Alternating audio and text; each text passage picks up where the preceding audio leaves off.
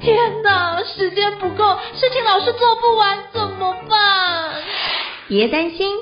就让高校人生商学院每周陪你充充电，找到方法不抱怨。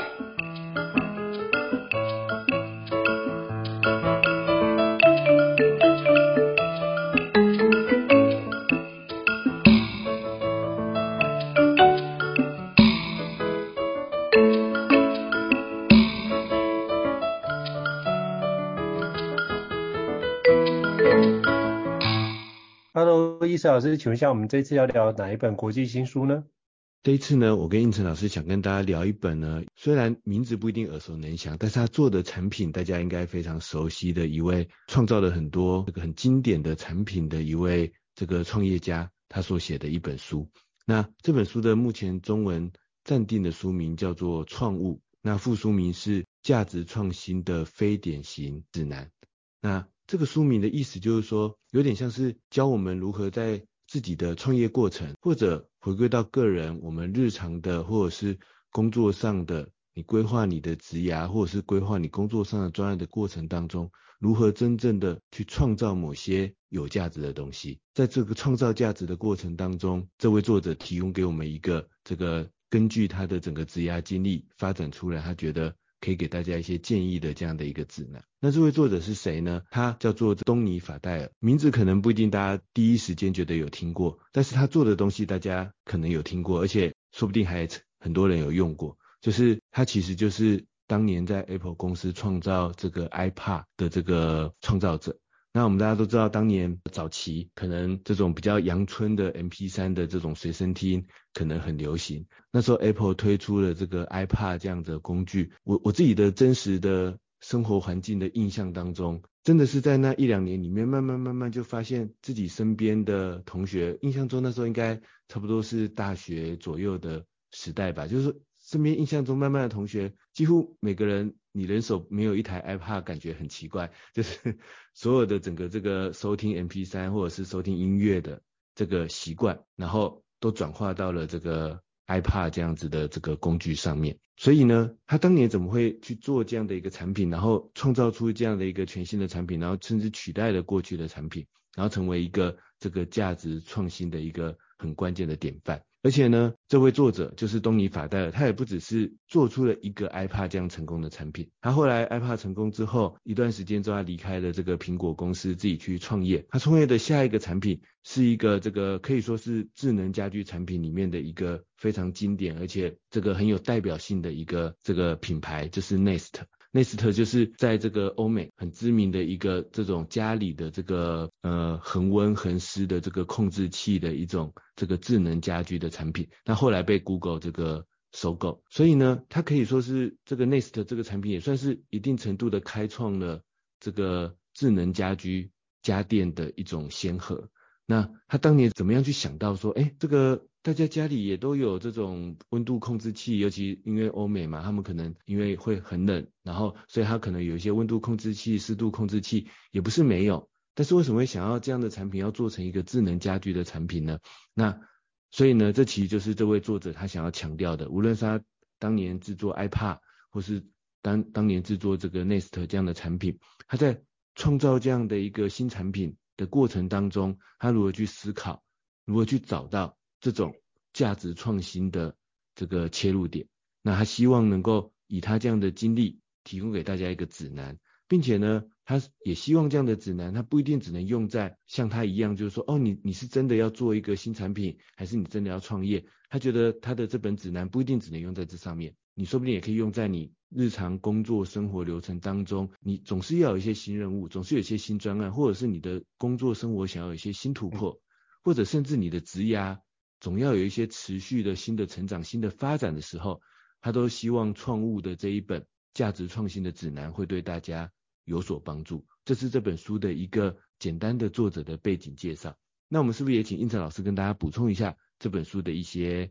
其他的相关的资料呢？好，其实这本书那时候在看的时候，其实蛮有趣的，因为这本书也就称之为就是咨询大全或万用导师，就是它基本上不管开公司或是个人在做职业发展，也可以用这个角度来看待，也是一个不错的一个环节啊。所以它甚至从那个法戴尔他从新手工程师如何晋升到可以在时代杂志有一个百大影响力的人物，所以我觉得他是用这一套模式帮他一以贯之哦，所以这个部分他应该是最熟悉的一个环节，所以他就跟我们分享，就是这个形式如果能够照做的话，其实也会产生很不错的一个成果。所以他如何去思考，如何创作一个有价值的一个产品或专案，甚至开拓你的职涯，都有具体的步骤。那它里面刚开始看的时候，比较像是说什么？你有一个好的梦想，然后你找到那个路径，然后有个好的想法，然后筹建一个 team 去完执行这个想法。那因为这个 team 做得不错，可能会因为这样有一间公司，然后不断的迭代，让这件事情呈现更好。所以它是基本上用这样的一个迭代的模式在做进行。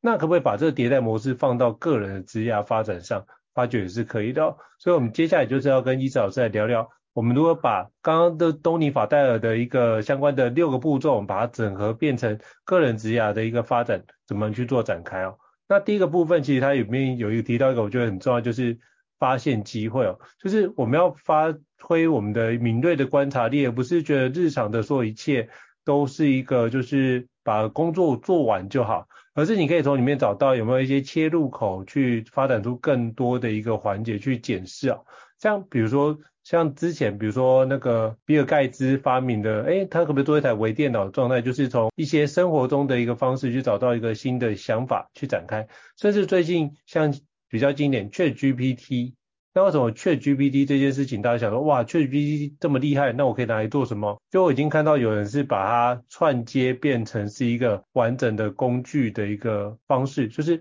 透过这个方式可以帮助你快速产出，甚至是变现哦，甚至变成影片的方式去直接在比如说像影音平台上面上架，然后。看怎么样去冲流量，这当然是一种形式的角度去做。那我们如何去培养观察力，去发现这个生活中哪些变与不变？那甚至像赖的兴起，基本上我们就以前是传简讯嘛。那赖的兴起就是怎么样？传简讯要钱，那你可不可以透过一些那时候四 G 的兴起，让或三 G 的兴起，那传简讯这件事情就变得不再需要那么高的费用，或甚至不用费用。所以这都是不断的在一些新的技术或新的。趋势之下，你会发觉，哎，有一些新的可能性，有一些新的机会，那你就可以把这件事的不不变的内容，可以把它转换成变的便利，都是一个好的一个启发。所以这都是你一个创新项目的一个开启灵感，甚至包含我以前在某个集团的时候，哎，我们集团里面的电钻非常热销，可是某一间公司就是 3M，然后他发明了一个无痕胶条，他说，哎，为什么我挂东西一定要钻孔呢？可不可以我？发明一个不用钻孔的，一样可以有个挂钩，你的无痕挂钩就这样诞生，到现在一样是热销的产品。所以你其实创新的很多项目不一定要大，但是你要去解决，你到底要解决什么样的问题，这件事情是一个比较核心的关键。所以如果你能够不断的从日常生活中培养你的观察力，培养你的好奇心，然后去观察生活中不变跟需求，把它记录下来，或许你这样思考之后，也会发觉。你会找到一个新的创新项目，我觉得这都是一个非常棒的一个开始哦。所以你可以尝试解决看看，我们认为已经解决问题，它有没有可能会有一个新的解决方案？如果你找出那个新的解决方案的话，你可能不只会创造一个新的客户，可能连旧的所有客户都会帮被你吸纳过去哦。所以包含现在 ChatGPT 跟微软投资了 ChatGPT。就发现，哎，大家使用行为开始做转变，以前都是用呃 Google 的方式在做搜寻，可是现在可能用 ChatGPT 或者是用 New Bing 的方式去做整合搜寻的环节，那个相关的角度已经变得不一样了，所以可以用这种角度，或许可以帮你尝试发现新的机会。那不知道伊子老师有没有什么样的补充呢？嗯，我觉得啊，这边其实这个东尼法戴，我觉得他提出了一个看起来好像是尝试，但是其实里面有一个。跟我们一般人的想法关键不同的这个启发点，就是因为这本书的这个起心动念，当然就是说，呃，他他从一个创物的角度，就是他当年是用什么样的方法去创造出了一些像是 iPad 或者是 Nest 这样子的全新产品的角度，来告诉我们一个创新的这个指南。他说，第一个重点是要发现机会。这听起来很像是一个一般的尝试，就是说，对啊，当然就是要发现机会啊，我看能不能发现一个别人没有想到的机会，然后我发现了，那我就可以开始去做，做出一个全新的这个创造性的产品，然后甚至或者回归到我们的个人的工作、个人的职涯上，诶，我能不能想到一个专案的超厉害的新的 idea，然后或者是我我想到我职涯的一个别人没想到的一个切入点，然后我抢先进入那个市场，然后所以无论我是要做产品，还是我只是要照顾自己的职业啊、发展自己的工作，我能够发现一个新的机会，诶，这不是理所当然，我就可以有所谓的创造新价值的这个可能性吗？但是我觉得东尼法戴尔在这边却指出了一条发现机会的不太一样的路，就是发现机会，它不一定只是单纯的发现新的机会，因为呢，在这本书里面，我就提到了两个很关键的重点。第一个就是我们要留意生活中自己或你身边的人觉得不方便的那些地方，因为那些不方便的地方背后，可能都是一些真正的需求所在。然后第二个，嗯、他说。我们要去观察那些看起来好像已经被解决的问题当中，有没有一些更好的解决方案。这其实跟刚才前面的不方便，我觉得是连在一起的。就是那些已经解决的问题当中，你能不能发现一些其实还不够方便的地方，并且帮他想到一些更好的解决方案。这个才是我们能够有效的去创物，或者在我们的个人职业工作中去创造新价值的真正可以发现机会的地方。这一点为什么我觉得有很大的不同呢？因为我觉得大多数人，甚至包括我自己，常常面对那些不便或者已解决问题的时候，我们的想法可能都是：天哪，这里这么不方便，我我最好不要来做这件事情。或者是觉得啊，因为环境就是这样啊，它就是这么不方不方便啊，要不然怎么办？我再换一个地方，或者是换个环境，或者是找另另外一条路，然后看看来走不走得通。我们一般人的想法可能是这样。或者是说，哎，我既然都已经有个解决方案了，我干嘛还去想太多？我就照着原本的解决方案继续做就好啦。虽然看到可能有一些新的解决方案，但我就想说，但是我原本已经有个解决方案了，我干嘛一定要去试试看那个新的解决方案呢？我就照着我原本的解决方案，不就很好了吗？感觉问题也可以被解决啦。我觉得这个才是大多数人的想法。大多数人，甚至包括我自己，可能对于发现机会的意思，可能会是觉得说。哎，有没有什么新东西？有没有什么新的另外一条路？然后我要去找到一条新的路，这个叫做发现机会。但我觉得东尼法戴尔在他的《创物》这本书里面，我觉得他想分享的不是这样子的发现机会，而是反而是我们回过头来去看那些我觉得困扰的地方，我觉得有问题的地方，我觉得不方便的地方，但我不把它当做问题，而把它当做一个机会，尝试在其中去找到一些可能的解决方案，比如说。我我自己当年用 iPad 的时候，我觉得最让我惊艳的一点是，就是它可以在里面存非常非常多的这个歌曲，就有点像是你可以把你的整个音乐库都放进去，而且它有一个电脑的软体端帮助你去做整个你所有之前 CD 或什么的这个转化，然后转化之后，甚至加上一些这个唱片封面什么什么等等的东西，让你在 iPad 上可以等于是你的整个音音乐资料库都随身带着走。那当然，后来 iPad 可能又发展出很多很多一层一层的功能，但我觉得或许就是或许一开始我们可能会觉得说，哦，这个，嗯、我们的音乐资料其实越来越多，有这样的一个数位化的需求，可是有一点点不方便的地方是说，它没有一个很好的浏览方式，然后没有办法有一个我整个音乐资料库都存在里面，然后而且用很轻松的方式存在里面，有一点点不方便。但你说这如果不这样做，我就解决不了问题吗？也不是，我就我还是可以。就是常常在整理我的音乐档案，然后常常用早期比较小型的 MP3 就塞一点点歌，再拿出来，然后再塞一点点歌，我也是可以过得去。但是如果你仔细去发现这中间当中的可能不变的地方，然后去找到那些可能其实大家有那一个需求，然后你要找到它，然后为它提供一个更好的解决方案，我觉得。这个呢，可能又比我们单纯的很多这种创造新的方法、创造新的产品的想法，我觉得可能又更进一步了。因为确实很多时候，其实大多数人他其实并不会觉得，甚至不一定意识到自己真正的痛点在哪里。我觉得有时候是这样的，就是我们有时候可能一般的想法是说，我要找到一些人的痛点、一些人的问题去帮他去做解决。但很多时候，我觉得也很常出现这样的情况，就是我们大家没有意识到。真正的痛点在哪里？但是那个痛点存在在那边，它我们原本的那个解决方案看起来问题是解决了，但说不定多多浪费了我们一个小时、两个小时的时间，只是我们因为习以为常，而且也不觉得它有可能再多节省一个小时，所以就也不会觉得那是痛点。但是我们真正这个想要找到新机会的人，这时候可能是要从这样子的流程当中去想到，这样的流程里面有没有什么还可以再精简的地方，有没有什么还可以再最佳化的地方，有没有什么大家可能有意识到，当然也很好，或者可能没有意识到的不便之处，然后我们在里面去尝试找到更好的这个解决方案。这是我觉得东尼法戴尔在这本书里面想要跟大家分享的这个发现机会，可能是这个真正的意思到底是什么？我举一个刚才应成老师有提到的 ChatGPT，在最近这段时间，也有不少人邀请我去分享一些 ChatGPT 的这个用法。有时候一开始大家可能会觉得说，哎，这是一个很新的工具，可是我原本的工作流程都做得很好啊，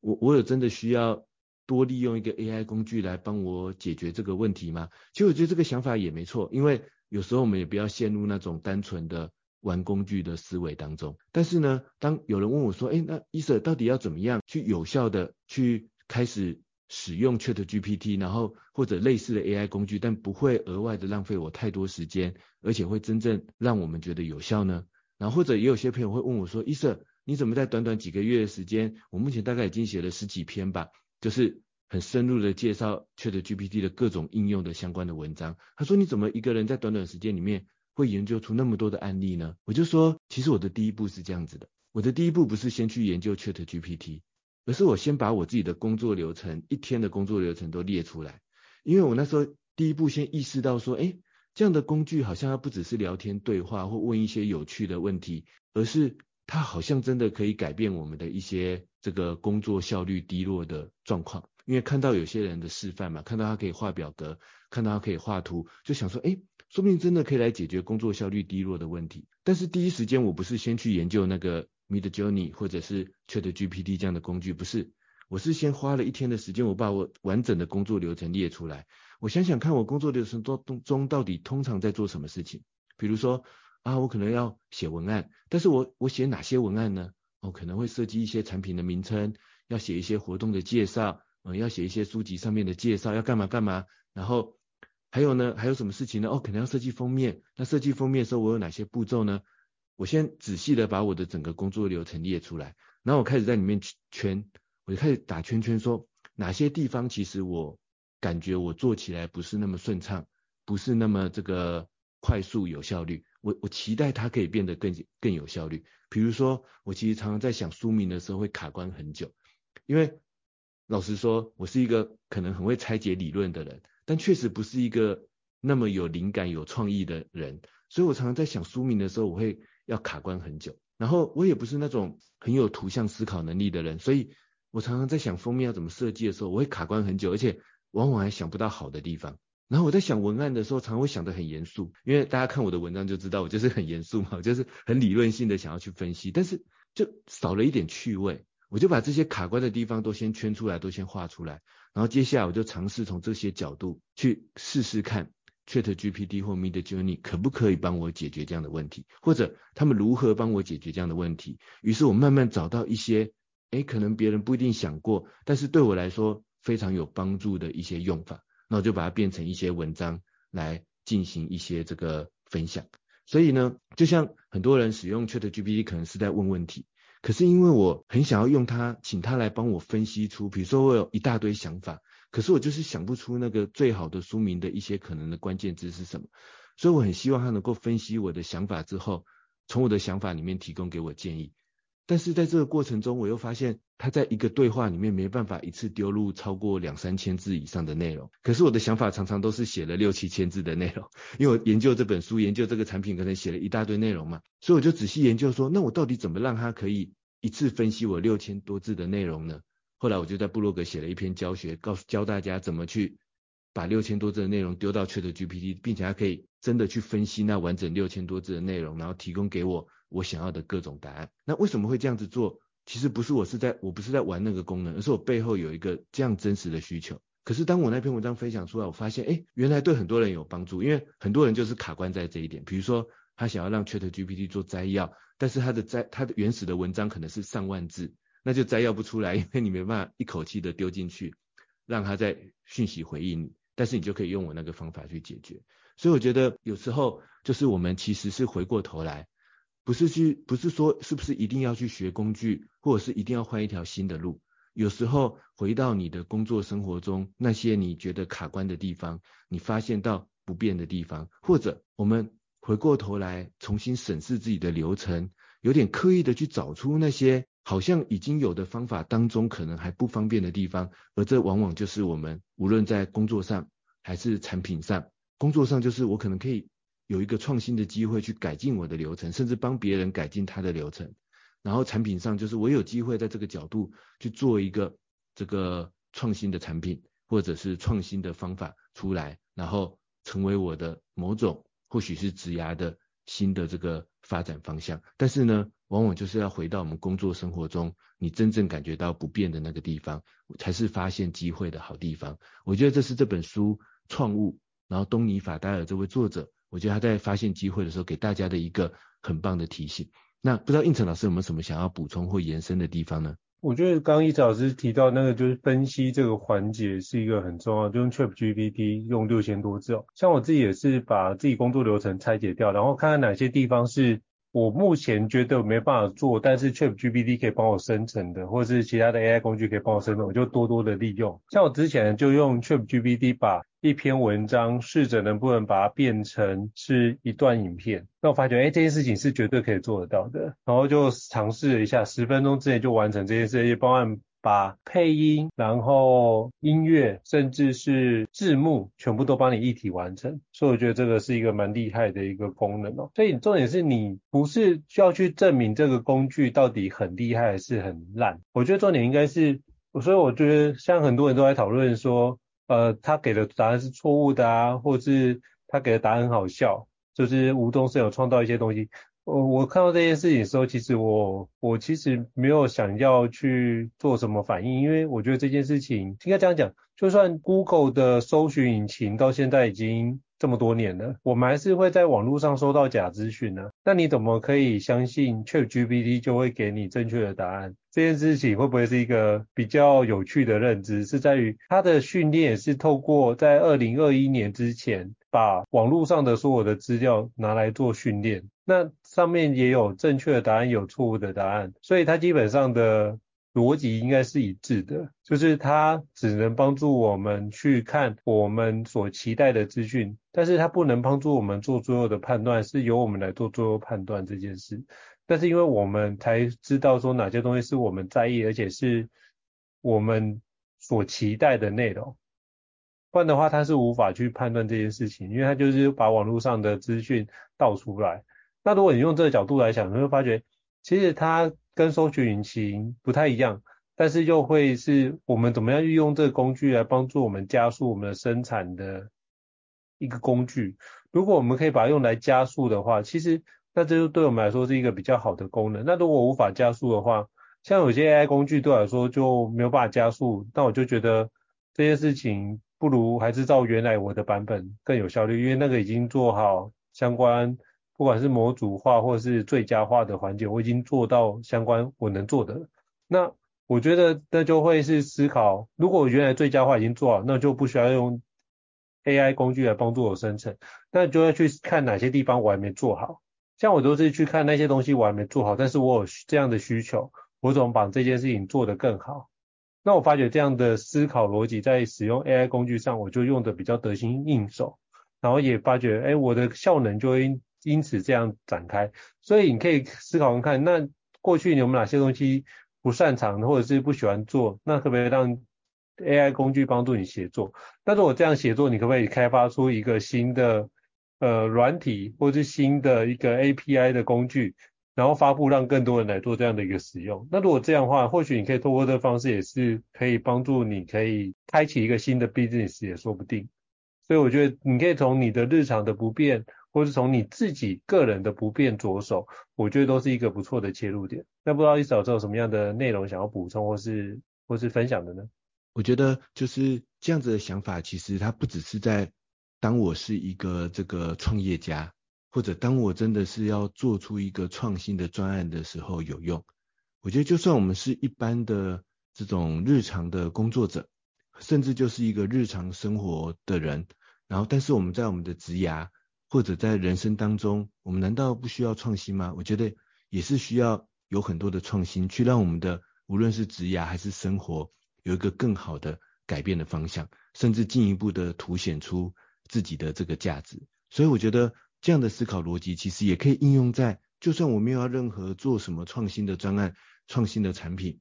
的像我们这样的一般人身上，我觉得我们都应该利用刚才的方式去留意工作生活中的不便，因为这里面可能就是我的。机会所在，这个点呢，让我想到在前几集的某一个单元里面，我提过，呃，有一次上过我的一个时间管理课的某个学员的例子。如果大家还有印象的话，我这边就简单的再讲一下那个那一次的那个小故事。就是他说他工作流程中最大最大的问题就是会议实在太多了。那这时候大多数人的基本的想法就是说，就是啊，就没办法，要不然 还能怎么办呢？就会议很多嘛，那就是要不就希望会议少一点，大家不要找我开会。然后，嗯，不就是那就算啦，那就只好去开会啦。那工作做不完，只好加班啦，或者就是拼命再挤出时间来工作，就只会这样去想。那但是呢，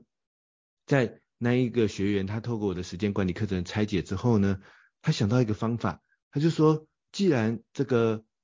会议很多是他的一个核心的问题，真的影响到他的很多工作上的流程、工作上的生产力，他就把。如何让会议更有效率，变成他的时间管理的目标？这也是我常常在，或者是我跟应成老师常在我们的节目当中提醒大家的。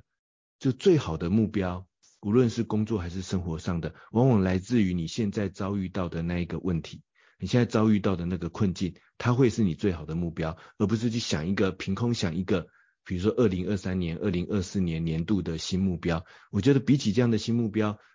发自。来自于我们真正工作生活中遇到的关键问题，转化成的目标才是最好的目标。所以那位朋友想的很简单，他就说：“我就是想要让我的会议变得更有效率，我把这件事情变成我的目标，然后尝试去做很多调整，做很多改变。比如说，呃，可不可以某些会议改成这个协作的协作文件的方式？”然后或者是能不能在会议之前，大家先有一个共通的这个会议流程，或者会议要讨论的实际内容的这个文件等等，他用了很多方法去尝试改变这样的流程。而且呢，他最后给我的回馈是，当他经过了一段时间的改变之后，这个流程不止让他提升效率，而且其中某些部分，当然不是全部，因为世界没有那么美好，但其中的某些部分变成他们公司的流程。然后，甚至他们公司开始意识到说，诶，这个人在工作流程上很有想法，而且很有这个思考能力，而且，所以公司未来的可能某些关键的工作流程的调整或者是改变，说不定可以请他来帮忙，或者是询问他的这个相关的意见，那他就也成为公司中更被看重的一个人。那我觉得这边其实就是，我觉得他也是一种创新，也是一种价值的创新，也是一种创物，在自己的职涯过程中。透过发现这样的不变的机会，就不方便的机会了，然后创造出属于自己的价值。那不过当然发现机会之后，这时我们就要进入第二步，就是针对这一个真正需要解决的问题，我们要提出一个新的想法来这个改变它。当然，这听起来又像是一个，嗯，我当然知道啊，我发现如果我发现那个关键的问题，我当然就要找到一个新的关键的方法。来这个改变它嘛，要不然要怎么办？但问题就是，那我们想的新的方法不一定是有办法是真的有效解决这个问题的办法嘛。有时候是，就是我觉得这是两个阶段。第一个阶段就是我们是凭空想一个新的跑道，凭空想一个新的轮子，凭空想一个新的工具。那这时候，因为它并不是人家真正需要解决的问题或者不便之处嘛，所以这样就很有可能会失败。那但是经过了第一部分，我发现了机会所在，就是工作生活中的不便之处。我我发现了，我也知道问题点在哪里。可是这时候就会进入第二部分，因为我发现问题它没解决，它还是问题嘛，这样价值也不会创造出来。所以这次就进入了第二步。那当然我们要解决那个问题，去找到一个新的解决方法。不过呢，听起来虽虽然是尝试，但同样的，我觉得。这个东尼法戴尔在《创物》这本书里面，也为这一个就是如何提出一个解决问题的新想法，我觉得他提供了两个这个很有效的，然后我觉得也很有用的一个建议，就是第一个就是我们通常不会一次就想清楚那个新的想法是什么，所以真正解决问题的新想法应该是在一个测试的过程里面。不断尝试创新调整的过程里面，最后我们找到一个解决那个问题的一个有效的新方案。它可能不会一次就就成功，甚至我们应该设定它不会一次就成功，它会在一次一次的调整当中，最后找到那个有效的新的解决方案。然后第二个，其实跟第一个也是呼应的，也就是为什么要不断的调整呢？因为每一次的调整，它都可以让我们去做一次市场的调查，或者是使用者的验证。来确认这个方法到底可不可行？那通常第一次一定是不可行的，或者一定还有问题。那但是我们有了一个明确的市场或者是使用者的验证之后，我再来尝试修正这样子的做法，直到把它修正成一个最有效、更好的解决问题的方法之后，那这时候我就找到了那一个解决问题的最好的这个新的想法。所以呢，这个接下来第二个阶段。我要针对我找到的那个问题，找到一个新的解决办法。当然没错，不过要找到新的解决办法，它并不是那种好，我现在就做一个计划，然后啪，它就找出来了。这其实这个也是很多一般人通常想法的误区，就是哎，我发现的那个关键问题了。可通常我们的想象就是说，哎，啊，那现在我是有什么技巧可以想出一个最佳解决方案，然后我就能够把那个问题解决。那当然一定会碰壁嘛，那碰壁的时候就会想说，糟糕，那这样子算了，我就放弃，或者是，诶，是不是我计划的不够好，我再回头蒙着头去再好好的做计划。但是呢，这个东尼法戴在这边提出的这个，我觉得扭转我们想法的这个提示指南，就是说，我们不可能一次就想清楚那个最佳的解决方案是什么，所以它一定是在一个不断尝试、不断实验、不断失败、不断调整的过程中。我才能找出那个创新的解决方案，而这个不断调整的过程，就是帮助我把那些可能还不是最好的，但是我可以拿出来让市场或是让使用者试试看的这个方案，然后呢，让他们去给我意见，然后我再不断的修正，然后最后我就会找到那个解决问题的新想法。我自己呢，在我的很多这个时间管理课程里面，会邀请大家用自己的目标，然后如果你之前觉得没时间做不到，就来到我的课堂上，我帮你好好拆解一遍。然后通常在拆解目标的时候啊，我发现大家一个共通的问题就是说，通常就会第一时间开始目标设定了，也就是那个第一层次的问题感觉找到了，感觉设定出来了，就开始去想他的完美解决方案，开始去想他的这个完美的计划，就会开始排说好，所以我第一个月先做这个。然后第二个月开始推进它的第二部分，第三个月推进第三部分，然后第四个月这个专案完成，大概通常就会排出一个这样的时间表。可是这样的时间表就是在时间管理上最难做到，而且它的变动性会很大，而且意外会非常多，而且最后非常容易失败的一种计划的方式。然后这时候我都会帮助大家调整。然后通常调整之后，当然这个中间的过程我们就先省略。但通常调整之后啊。常常下课的时候要离开我的这个课堂的学员，他们提出来计划通常都会变成类似像这样，就是，所以我现在我的第一个礼拜，或者是我的头两个礼拜，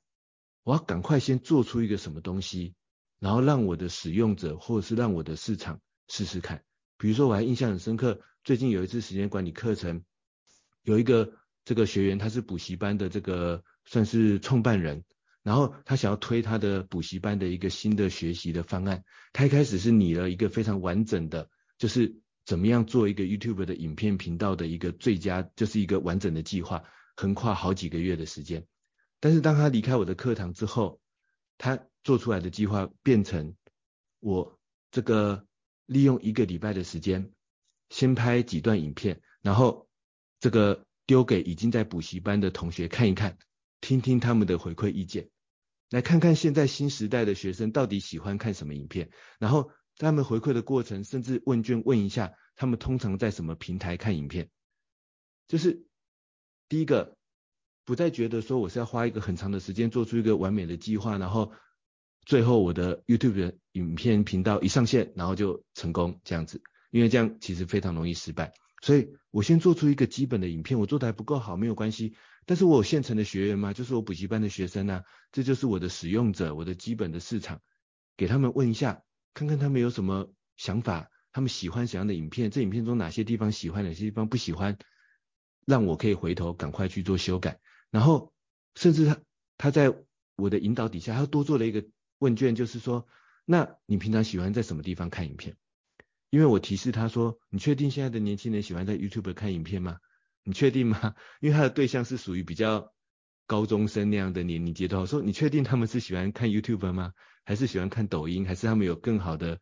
更常用的影片平台呢？他说，哎，对，我不知道，那怎么办？就调查看看呢、啊？你就实际对你的使用者调查看看。那这样子呢，你就不用花很多时间做一个很有可能失败的计划，你反而可以在一个礼拜、两个礼拜之内，弹性里面不断的推进、不断的调整。那最终你会找到你的那一个解决你的关键问题的这个新的解决方案，或者可能很多朋友他在我的课程里面要做的是一个他一个很一直很难推进的工作上的大专案、大报告，一直很难推进。比如说常常有人是要把公司建一个新的系统，然后他们一开始的计划也都是第一个月、第二个月、第三个月、第四个月要怎么样排出那一个做出系统的流程，但通常离开我的课程之后，他们的计划都会变成我第一个礼拜。我先列出我设想的系统，然后我发问卷给那些未来可能用系统的几个关键的人，问问他们这是不是他们要用的系统，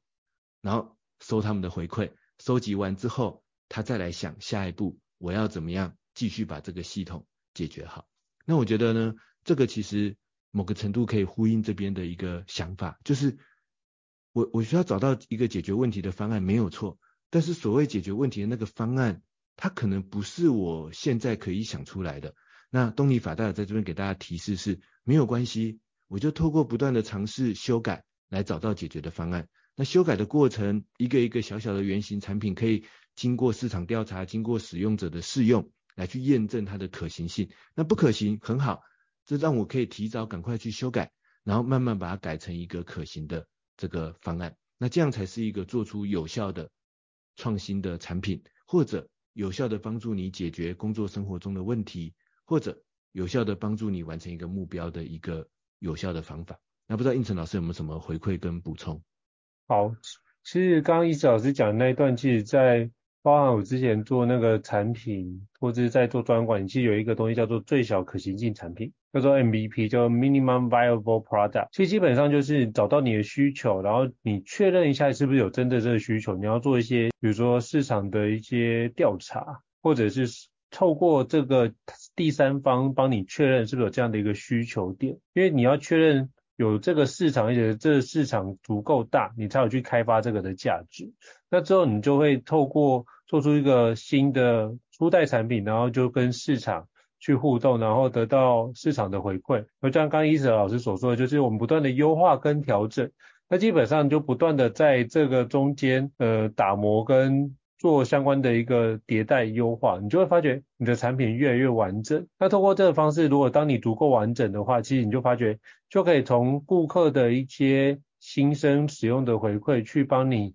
去知道哦，哪个地方是我们做的还不够好的，那我们下一代就可以把这一块做特别的强化。像举个例子，像之前 AI 工具那个 Midjourney 之前的版本就会出现，哎，画人物竟然出现可以有六只手指头或八只手指头的状态，那他们就给他回馈，所以他在第五版的时候就把这件事情给调整掉。所以我觉得这个区块就是如何把前一代的内容，然后让我们快速的跟市场做互动，然后快速跟市场做回馈，那我们快速的去迭代，然后快速做后续的展开。我觉得这样做的就是一个最小可行产品的一个内容，所以大家如果想要对这件事情好奇的话，其实可以参照就是 MVP Minimum Viable Product，你就会找到很多这个部分的相关资讯。我觉得这是在这本书可以帮助你延伸去做相关的一个学习。当你有那个所谓最小可行性产品的一个思维的话，你会发觉。很多时候你会尽快的去推出，你就不会去犹豫，不会被你的完美主义所框限，而是你会思考的是我如何赶快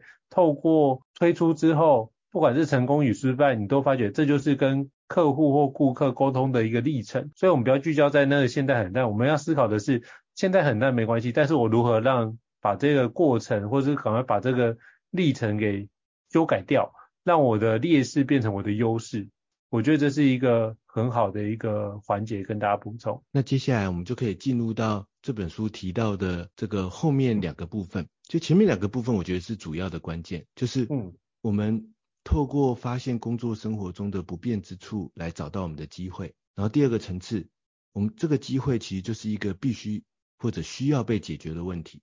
那我们透过不断的尝试修改，然后但是必须有不断的市场或使用者的回馈，来去找到解决问题的这一个有效的新方案。那这是两个核心的部分。那接下来呢，还有两个补充的部分。那第三个部分，这边这本书提到的就是说，所以呢，为什么我们要一直经过市场调查跟使用者的回馈呢？因为任何人，无论你是个创业者，还是我就是一个要管理自己职涯、管理自己生活的单独的个人的角色，我们都不是一个全知全能的人。所以作者这边提醒大家的第三部分，他说我们要准备好承认自己其实不知道绝大多数的东西。我不知道，我没办法知道一切的知识，没办法知道一切的原因，知道一切的结果，所以我们要在失败中去学习，并且要懂得去接受别人给我们的建议。那作者在这边也有提到，如果你是要真的做一个产品，真的要创业，这时候你就会需要一个团队来帮助你。团队中有跟你有不一样专业知识的人，然后甚至跟你意见不一定完全一样的人，但是因为我们自己。不可能全知全能，所以我们需要一个团队来帮助我们。但这边我更想要引申到我们个人的部分，就是那从个人的角度来说，我我个人管理自己的生活不一定要找一个团队 来跟我一起管理我自己的生活嘛。但是这个态度心态还是一样的，就是说我们要知道我们自己不是一个可以知道所有事情的人，所以我们要知道说我们原本想的方法有可能是错的，有可能有问题的。我们一方面我们要在失败中学习，所以呢。哎，使用者给我回馈，市场调查给我回馈，发现这个不可行，我们就坦然接受，因为这很正常，我们本来就不会知道所有的事情，但是接受这个建议，甚至去找一些专家，或者透过我们的学习，比如说阅读或者是等等的学习，来让自己这个去了解自己可能不熟悉的地方。那我们要有这样子的一个这个基本的心态，要承认自己不是全知全能的，然后。所以，我这样我们更能够接受，必须要不断的学习，必须要不断的这个调整自己。那我觉得呢，这个无论在工作生活中这一点，我来讲讲，分享一下我自己的例子。这这个呢，我自己的体验其实也是非常非常的深刻。我们前面讲了很多工作的例子，这边我来分享一下生活中的例子。比如说，在生活当中，可能那时候，比如说像亲子相处，或者有时候。跟家人相处的过程当中，有时候心里脑袋中会有一些自己预设的想法，会觉得嗯，应该是要这样子做啊，应该这样子做下去，用这样的方法应该没错啊，因为我自己也是这样子做的嘛。可是等到真的去跟对方接触，跟对方这个交流过程中，就发现啊，原来对方的想法其实跟我不一样的。然后原来原本我以为的方法，可能在这样子的过程当中不一定适用。那这时候呢，我觉得我自己就会有两个角度。第一个角度就是说，我反过来仔细听听对方的真实的想法到底是什么。然后我觉得要先承认，就像我觉我觉得这有点像是市场调查跟使用者回馈。我要先接受对方告诉我的就是他真实的想法，他就真的这样想的。即使我脑袋中觉得怎么可能这样想，这个想法合理吗？但无论如何，对方就是这样想的，所以我要。我要接受这样的回馈，然后在这样的过程中，可能这个我必须要找到方法去做一些协调，做一些折中。那这时候如果我不熟悉这些技巧，我可能会去看书、阅读，或是学习，去学习，或者跟对方一起讨论，去找到一些可行的方法，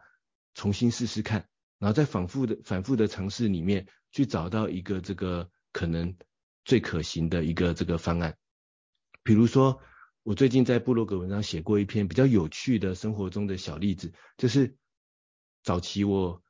这个周末想要带孩子出去玩，去郊游踏青的时候，那我的小孩呢，那时候感觉他很宅，这其实就是一个预设的不好的想法，但是一开始的预设是这样，就觉得他都不想出去玩，然后每次出去玩都可能觉得家里更好玩，然后都吵着说他不想出去，只想这个待在家里，然后一开始的预设想法就是觉得说，一定是。这个太宅了，那出去玩就很好啊，为什么不出去玩呢？然后就一直跟他讲说，我们要去的地方多好玩啊，然后这或者是说，哎，出去晒晒太阳，让你身体更健康啊，或者是什么，跟他讲很多道理，跟他讲说，哎，我们要应该要多去郊游踏青，要出去玩，多去看看不同的东西，学习一些知识。但是最后的结果就是小孩就大吵大闹，就不想出去，或者最后就被我们逼着这个出去。然后我就想说，哎，这到底到底是怎么一回事啊？为什么为什么会这样子呢？然后我也想说，我也去看很多这种亲子教养的书，想说，嗯，这到底要怎么解决呢？但后来我发现最好的方法是什么呢？我觉得其实就第二部分讲的，就是 我不如做一个真正的这个最深刻的田野调查，做一个最深度的执行研究，就是好好问问使用者到底在想什么，也就是好好问问我的小孩到底在讲什么。在我自己用我自己的想法套在他身上之前，我先好好问一下他到底在想什么。然后后来有一次机会，我们就在这个没有冲突的情况底下，然后好好跟他讨论了这件事情。然后我站在一个听的角度，听听看他的想法是什么。他就说，因为每次到了礼拜五晚上，然后他幼儿园放学之后，他就很开心，心里就开始计划着礼拜六他要在家里玩什么。比如说，还计划好早上要玩一下乐高积木，然后中午要跟爸爸一起画图。然后下午要玩一个什么折纸，然后再晚一点可能要玩一个 Switch，或者是要看一个什么他喜欢的卡通，他心里已经做好这个计划了。然后就说，可是每次到礼拜六一早，然后我们他爸爸妈妈就是我，我跟我老婆就忽然跟他讲说，哎，今天要去儿童乐园玩，或者今天要去哪一个这个动物园，还是什么地方玩，还是要去哪个地方郊游踏青，他就忽然觉得整个世界。崩塌了，就是他做好的那个完美计划，怎么一瞬间变成要听着这个大人的计划去做实践？然后我就想说，哦，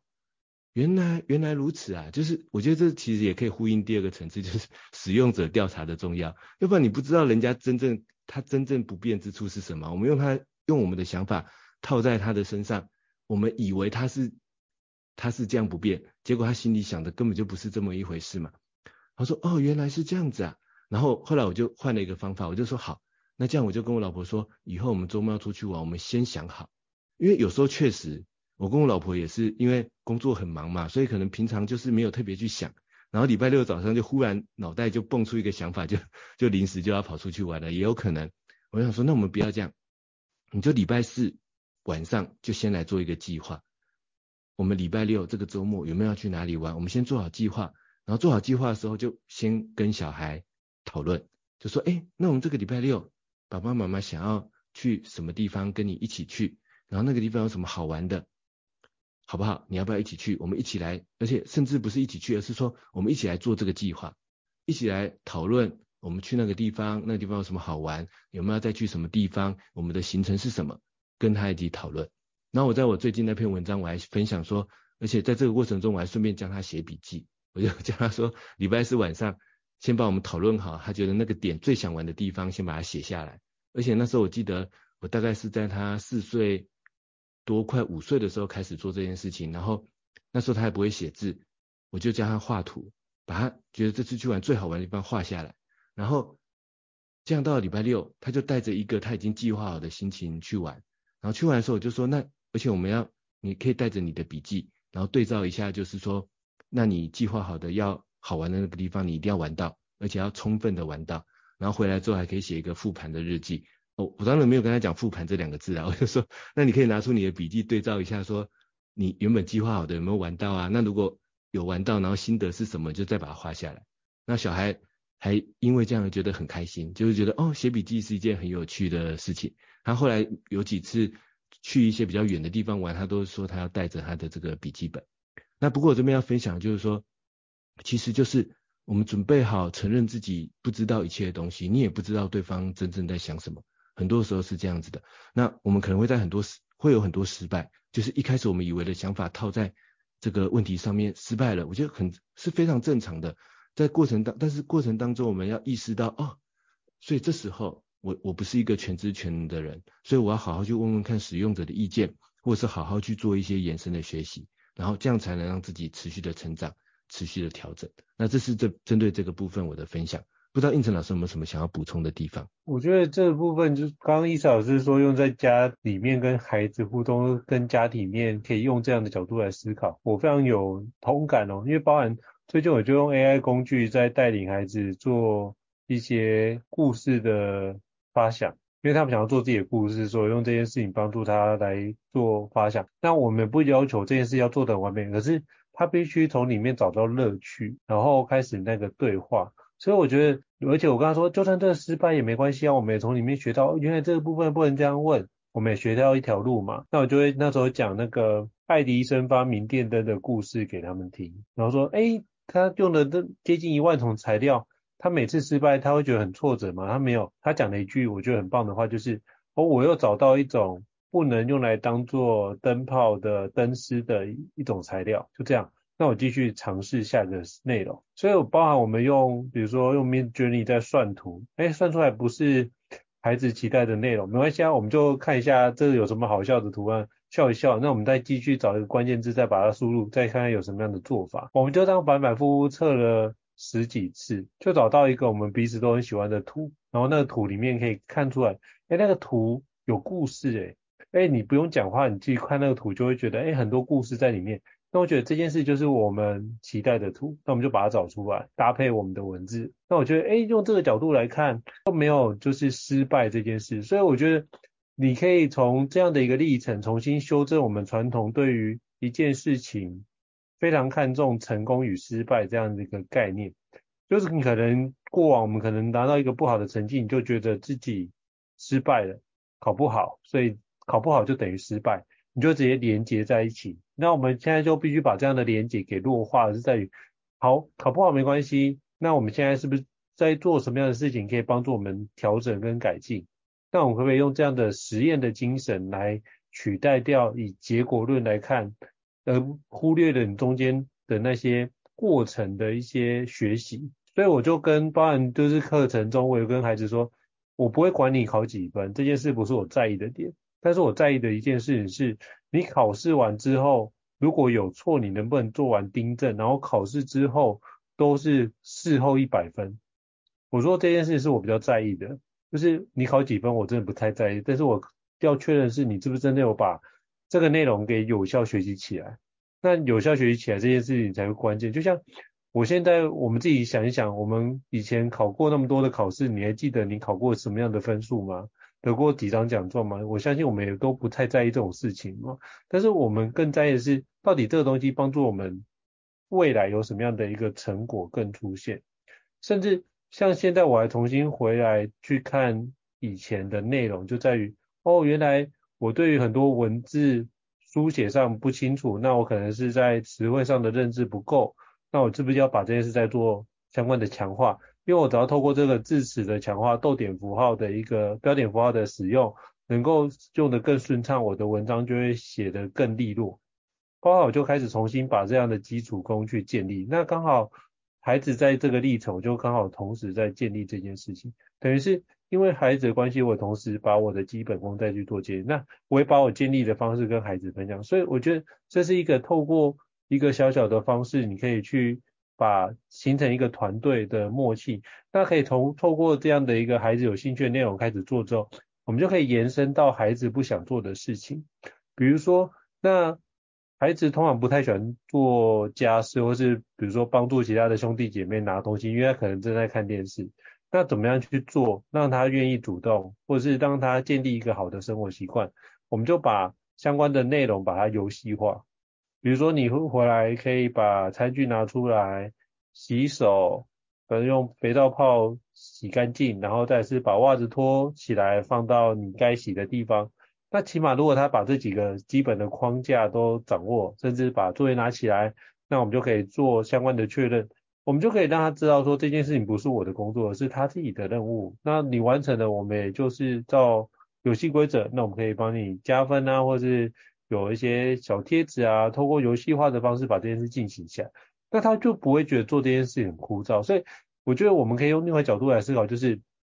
如果你觉得这件事情做起来很乏味，或许你可以换个游戏的角度来做相关的思考。甚至我在时间管理上，我也做过一个游戏，就是我们都习惯使用番茄钟嘛，那番茄钟就是二十五分钟休息五分钟，这样持续几个阶段就往下展开。那我会怎么做？我就通过这个方式一样这样用啊，但是我就奖励自己，哎，我如果再提早在番茄钟二十五分钟，可是我如果可以在二十二分钟完成，或是二十三分钟完成，那怎我可不可以给自己一个小小 bonus，比如说一颗巧克力呀、或是一杯饮料啊，或是什么样的一个内容。反正反正我就给自己设一个奖励，然后就专注在当下去做。那我自己这样用，那我可不可以同时协助孩子跟协助家人来做使用？可以的。所以你可以如何把这样的概念放到自己身上，也可以放到你周遭你在意的家人身上，透过这个方式来去慢慢的锻炼他们对于一些。比如说像最小可行性产品的一些流程，或者是专案管理的概念，我觉得都都是在这本书我读完之后，觉得这些概念都可以应用在日常，而且用在日常都是为了让进度可以有效的去推进。所以我们在意的应该是进度有没有去推进，而不是在意我们这件事到底做得好与不好。我觉得当进度有推进之后，我们再来思考这件事情做得好不好，会比较有价值。因为那时候你就要思考的是，当我如果做好的话，它是不是可以持续推进的力道会更强，你就会更有动力想要去做下一次的尝试。可是如果你是不断的把方法修正到最好才要尝试，你就发现，哎，我已经把这方法想的最完整的修正完之后，怎么发现做出来的效果不如预期，然后你就完全丧失了前进的动力，因为你发觉我精心设计的方案都无法动，那我还要再花更多的时间来做这样的设计吗？好像就有点强人所难，那所以我反而觉得是你先开始动作之后，先行动，开始透过其他人的回馈，让自己慢慢的调整，再往下。我觉得这可以适用在个人上，也绝对可以适用在你的团队里面以及家庭当中。所以好好的阅读这一本书，就可以帮助你用这个角度去看待。那之后好再更好，那就是呃，比如说你在复盘的时候，再去慢慢去调整同一个目标，怎么样去做。自己的能力在哪边？那我可不可以挑战一下自己的极限，再去往上加一点点，就一点点就 one more ounce 的一个概念。所以这个部分就会把当者的一些内容也可以整合在一起。我觉得久而久之之后，你就会把它跟原子习惯、当着所谓的那个最小可行性的产品的内容整合在一起，你就把自己的一个专案或自己的人生当做这样的角度来进行，其实。好像也是一个不错的开始啊，所以这是我从这里面得到的一些收获跟回馈。不知道一嫂有什么样的补充或建议呢？应成老师刚才其实就提到这本书的第四部分，他提到就是说好还要更好，但是他背后的意思的主要告诉我们的是，真正的创新不是完全的颠覆，不是从零分直接跳到一百分，就像胤丞老师刚才举的那个孩子的考试事后一百分这样的例子一样，就是说。其实我们更关键的是，我们持续的改进，持续的做些微的创新，而不是完全去颠覆掉旧有的东西，完全颠覆旧有的思维，或者完全直接想要从零分跳到一百分，而是在持续的改进跟创新的过程中，最后我们真正完成一个这个创物、创新的产品，或者是创新的价值。所以我最后来帮大家做一个简单的这个总结，就是由这个 iPad 之父，然后跟这个 Nest。的创办人东尼·法戴尔所撰写的这本《创物：价值创新的非典型指南》，为什么他说这是价值创新的非典型指南呢？因为可能我们大多数人一般人想象的价值创新或者所谓的创造性，是说我脑袋中蹦出一个很棒的新的想法，然后我彻底的直接完成这个新的计划。那东尼·法戴尔说，他所谓的非典型指南是说，真正的价值创新可能不是这样子发生的。而是经过四个部分，第一个部分不是真的一开始就蹦出一个什么很厉害的新产品或新想法，而是先发现生活中、工作上那些不变的需求，或者那些已经被解决的问题背后，其实可能某些环节还有更好的解决方案，但是这个才是有可能产生创新的机会所在。然后第二个，我要开始找到这些解决问题的创新的解决方案。但是这个创新的解决方案也不是在找到问题之后就嘣一声就跑出来了，不是，而是在一个不断的尝试修正的过程中，并且要不断的经过市场调查跟使用者的验证回馈的过程中不断的修改，我慢慢找到一个这个有效的产品或者有效的目标或者这个有效的问题解决的方案。然后接下来第三个部分，所以真正的一个创物者。真的真正的一个价值创新者，其实反而会承认自己其实不是一个全知全能的人，而且甚至我们不知道大多数的东西。但是正因为如此，我们更愿意接受失败，我们更愿意在失败中调整，并且更愿意接受那些我们不知道的，但是来自于他人的建议。但是正是这样的人，更能够组建一个有效的创造性的团队，或者更能有效的在工作跟生活中用创新的方式去解决问题。然后最后到了第四部分，所以这样的人在创新或者创造一个新产品的过程中，不是从零直接跳到一百分。反而是更多的站在自己原本的方法、原本的思维当中，但是持续的改进、持续的调整，然后最后走向一个创新的解决问题的结果。那这是这本书呢，这个创物价值创新的非典型指南，想要给大家分享的四个它的关键的这个技巧、关键的步骤。那这是我的简单的总结，不知道应成老师有没有什么最后要补充的地方？我觉得伊老师已经补充非常完整了，所以大家可以依照伊老师刚刚分享这四个步骤或者四个内容，然后开始帮助自己优化自己的人生哦。那如果各位听众觉得高教人商学院不错的话，欢迎在 Apple Podcast 平台上面给我们五星按赞哦。你的支持对我们来说也是很大的鼓励。那如果想要听的国际新书，也欢迎就是留言或者是讯息让我们知道，我们会逐渐的去安排这样的一个新的内容来跟各位听众做分享哦。好，再次感谢伊慈老师的精彩的对谈，那我们下次见喽，拜拜。大家下次再见，拜拜。高校人生商学院，掌握人生选择权。